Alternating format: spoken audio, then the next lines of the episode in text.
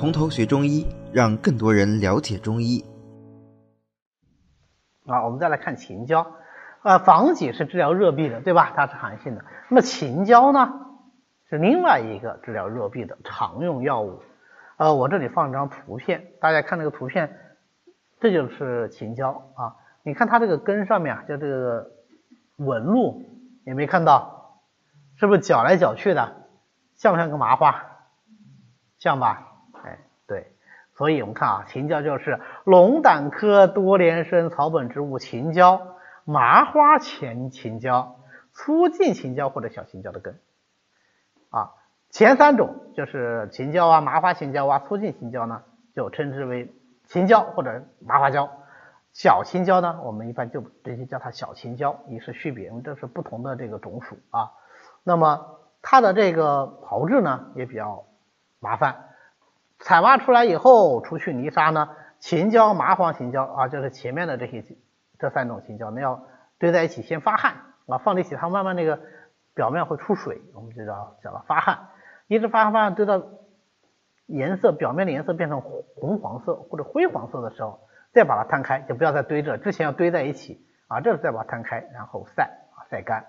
那么小秦椒呢就没这么麻烦，小秦椒趁它刚采下来鲜的时候，把外面的黑皮给它搓搓掉，然后晒啊再晒干，这后切片生用就可以了。呃，为什么叫你看前面一张图片呢？因为这也跟它的名字有关系。秦椒产于秦地，所以以秦为名。那为什么叫椒呢？因为这个药啊，以它的这个根上面这种螺纹胶纠的、比较密密的交杂在一起的这样的质量比较好，所以就叫它椒啊。因为是草嘛，加个草字头，哎，叫，秦椒是这么来的啊。其实这样来命名的这个药，我们前面已经学过一个了，还记得吗？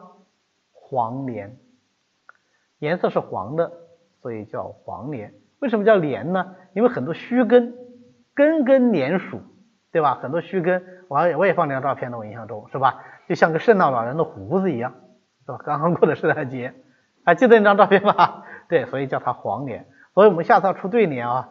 那么这个上联出个黄连，你下联就可以对个秦椒，哈哈，这这这讲好啊，这很工整，意思是一样的。好，那么秦椒的性味归经呢是苦辛为寒，归胃肝胆经的。辛就能够散，苦就能够燥湿，寒就能够清热，所以它能够治疗风湿热痹，能祛风湿，善治热痹啊，它也能治痹痛，但是以热痹为主。那么这个热痹，热痹也是痹啊，所以它首先具有什么？首先具有痹的特点，对吧？痹什么特点啊？痹阻不通，关节不利，对吧？所以呢，啊，就关节拘挛呐，手足疼痛啊，关节疼痛啊，就这些症状。那配上防己，哎，也是治热痹的，对吧？知母忍冬藤，哎，忍冬藤也是治热痹的，对吧？好，这能治疗热痹症。那借它的这个通络的作用，借它这个祛风湿的作用，再配上一些温药，它也能够治疗寒痹啊。配上羌活、独活、桂枝、附子，它也能够治疗寒痹啊。因为它这个祛风湿的作用、通络的作用比较好，所以有的时候我们也借它来用啊。这个在中药里很常见，就我用其他的药来治它的这个我们不需要的那个性就行了啊。我需要你通经络、止痹痛，我不需要你寒。我就用温药来治，对不对？这个这个道理是不是非常简单？对吧？我也想吃猪肉，我也嫌它肥，对吧？那怎么办呢？对吧？我就放很多土豆来治，对吧土豆来吸油啊，那道理是一样的啊，道理是一样的。好，反正下厨房下多了就觉得学中医比较简单，对吧？中医学不会主要是没下厨房啊。然后这个心寒入肝经啊，入肝经肝合经呢？它就有舒筋活络的作用，所以它对这种关节痹痛、肢节不遂效果特别好。这也就是为什么，哎，有这么多药可以治寒痹，对吧？那我为什么一定要用秦椒呢？就是我要借它这个通络的作用啊。那苦寒又入胆经，那我就能够利湿退黄，它能够治黄疸啊。所以秦椒也是治黄疸的常用药。那治黄疸嘛，也跳不出什么茵陈啊、栀子啊这些药啊，那总还是跟这些药来进行配伍就可以了。